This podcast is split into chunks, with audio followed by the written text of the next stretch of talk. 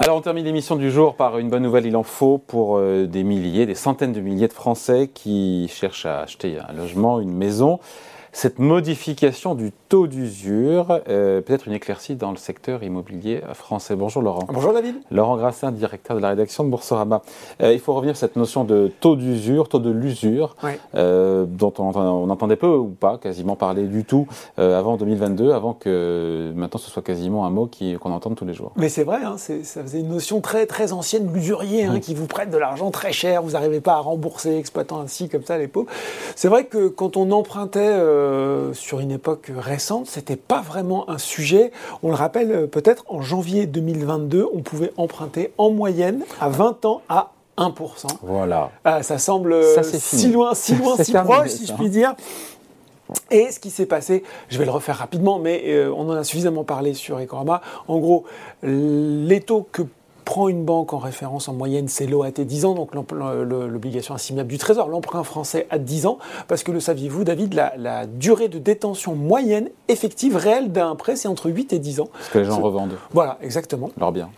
Or, ce qui s'est passé, eh ben, ce qui s'est passé, c'est qu'en 2022, on a eu ce qu'on a eu. On a eu euh, l'inflation euh, euh, galopante, on a eu la BCE qui fait, je crois, quatre hausses de taux à partir de juillet, et on a eu une remontée complètement dingue de l'emprunt d'État 10 ans. À quoi? On était à 0% au début de l'année 2022, et puis on a terminé à 3%. Donc là, effectivement, on a pris un sacré sacrée remontée des taux dans la, dans la figure. Si remontée des taux donc euh, de la BCE, des taux de marché, le taux OAT est mmh. encore un taux de marché, et donc les banques sont contraintes de remonter aussi évidemment leur grille de taux d'intérêt mais jusqu'à un certain point. C'est ça. Et, ce qui est intéressant d'ailleurs, c'est qu'elles se sont pas, au début, le crédit immobilier reste un produit d'appel quand même pour mm. les banques. Donc elles ont temporisé tant, qu'elles ont pu, si je puis dire, euh, en essayant de pas trop remonter, en voyant qu'il y avait quand même ce mouvement sur les taux. Et puis au bout d'un certain moment, quand euh, là aussi la remontée était trop forte, il a fallu s'adapter.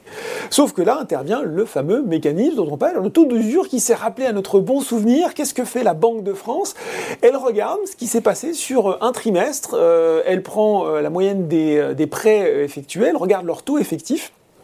Dans le taux effectif, on va rajouter à la fois le taux d'intérêt euh, du prêt en lui-même, mais aussi tout ce qui peut l'accompagner, les frais de dossier, euh, tout, ce genre de choses, l'assurance.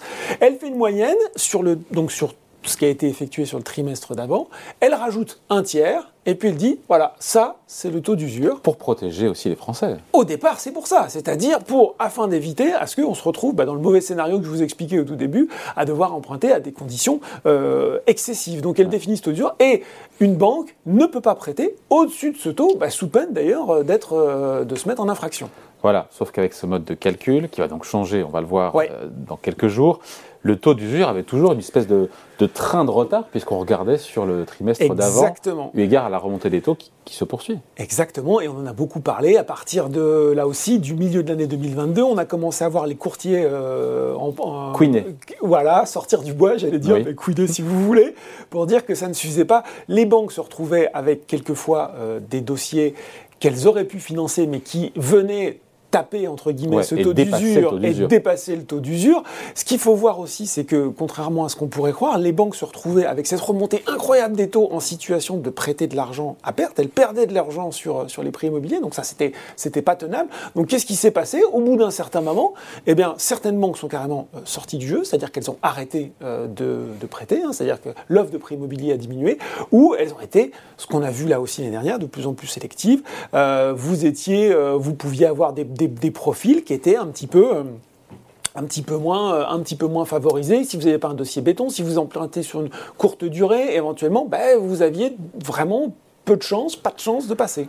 Il n'y a pas une espèce, encore une fois, de, volte-face de la part euh, de la Banque de France, du gouverneur de la Banque de France, qui s'était montré comme assez pas dur, mais inflexible sur le sujet. Il estimait que les volumes de prêts, la production de prêts immobiliers étaient satisfaisants et donc il n'était pas question pour l'instant de toucher plus que ça au taux d'usure. Ah. Il y a eu un changement de, cap Alors oui, peut-être aussi parce que, euh, bah, vous l'avez dit David, le volume jusqu'à une partie de l'année pouvait sembler satisfaisant. Ce qu'on a quand même constaté, c'est que visiblement il y a eu une accélération de la baisse euh, de prêts euh, sur le dernier trimestre.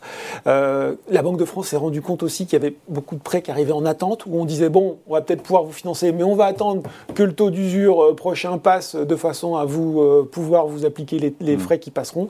on rappelle quand même ce chiffre, hein, c'est en, en, 2022, c'est moins un peu, un peu plus de, enfin, moins de 20% de prêts immobiliers euh, par rapport à 2021. Une baisse de l'octroi de prêts immobiliers de 20%. Et on se retrouve dans une situation ah qui est proche de 2008.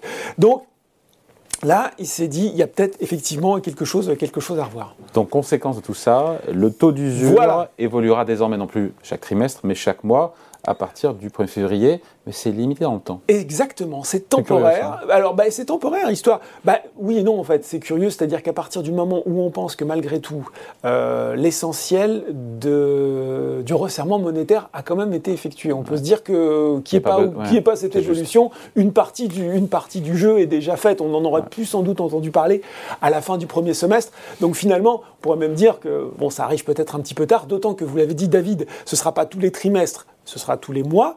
Euh, mais on continuera à regarder sur le trimestre quand même précédent. Donc on va pas non plus complètement, on va pas être hyper réactif sur le sujet. On rappelle que le taux d'usure là, on était à 3,57 euh, pour un crédit souscrit euh, sur 20 ans. Donc ça, c'est comment dire, c'est bénéfique, mais finalement l'effet sera sans doute peut-être assez marginal. Donc c'est une semi-bonne nouvelle pour les emprunteurs. C'est une bonne nouvelle pour les emprunteurs. On se réjouit, on se réjouit oui, alors on se réjouit parce que je pense que ça va permettre de débloquer certains dossiers. pour certaines personnes qui attendaient de pouvoir faire un emprunt immobilier, bah, c'est bien qu'on vous dise bon, bah, finalement, on va quand même pouvoir. Euh, euh, surtout que euh, ça aboutissait quelquefois à être très, très, très, très sélectif sur l'octroi d'un prêt. Donc il y avait quand même des gens qui ne se mettaient pas en risque. On rappelle qu'à côté du, des il y a aussi le taux d'endettement des ménages, etc. On, peut, on va pouvoir en reparler peut-être.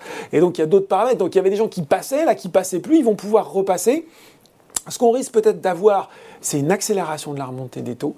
Il y a beaucoup, je, lisais un petit peu la presse hier, beaucoup de professionnels du secteur se disent bah, il n'est pas impossible qu'on voit des, euh, pour pareil, hein, je, reste sur le prêt de 20 ans, qu'on soit autour des 4%, euh, voilà, peut-être d'ici euh, la mi de l'année pour emprunter. Ça semble complètement délirant. David, un vieux comme moi, quand il a emprunté, il a emprunté à 3,85 pour vous dire bon, c'est, voilà, on est toujours là. C'est sûr qu'on on sort d'un contexte qui est tellement favorable qu'on a l'impression que tout d'un coup c'est extrêmement brutal, mais des taux à 4%, on, l'a vu par le passé et c'était la norme. Quel impact sur le, sur le marché immobilier? Ça aura un impact? Bah, C'est la bonne question. C'est la bonne question. Déjà, on se rend compte que euh, c'est forcément pas anodin, euh, ça, ça, vient rogner un petit peu. Peut-être que les gens qui euh, veulent acheter seront contraints d'acheter plus petit, puisqu'on voit bien que on n'arrête pas de parler du retournement du marché immobilier. Je pense que beaucoup de gens nous le promettent encore en 2023 à cause, à cause de la remontée des taux. Euh, ce qui est sûr, c'est que pour le moment, le marché immobilier, même s'il ralentit, on commence peut-être à parler d'une baisse, d'une mm. baisse qui serait limitée, notamment dans les grandes villes. baisse des transactions. Peut-être que, le, peut que le, rapport de force va un peu s'inverser entre acheteurs et vendeurs. Euh, ce qui est sûr, en tout cas, c'est que euh, le marché immobilier pourrait, entre guillemets, se stabiliser, mais euh, il n'y a pas, enfin, ça me semble un peu compliqué d'annoncer une espèce de d'hiver euh, sur l'immobilier. Ça voudrait dire qu'il faudrait que tout mm. d'un coup, euh, les vendeurs attendent. Les, gens qui ont acheté il y a 2-3 ans ou un peu plus longtemps à 2% vont peut-être pas avoir envie, eux aussi, de se relancer dans l'aventure, alors qu'ils ont eu des conditions très privilégiées. Oui, mais on finit là-dessus, des dossiers qui se débloquent parce que le taux d'usure est revu tous les mois. Ça permet donc des, à des projets de se réaliser, et mm. donc ça permet à la demande d'être toujours là. Oui. Bah, Donc euh, c'est plutôt euh, positif pour l'immobilier. Pour a priori, c'est plutôt positif pour l'immobilier. Toute chose égale par ailleurs. Non, et puis encore une fois, il y a, d'autres, il y a d'autres, il y, a, quand même d'autres considérations. Oui, ça va permettre là à très court terme d'avoir des dossiers Après, si la situation économique en France euh, se détériore, on aura, ça, ça voilà, pas grand chose. Voilà, exactement. Bon, merci beaucoup. Merci David. Salut Laurent.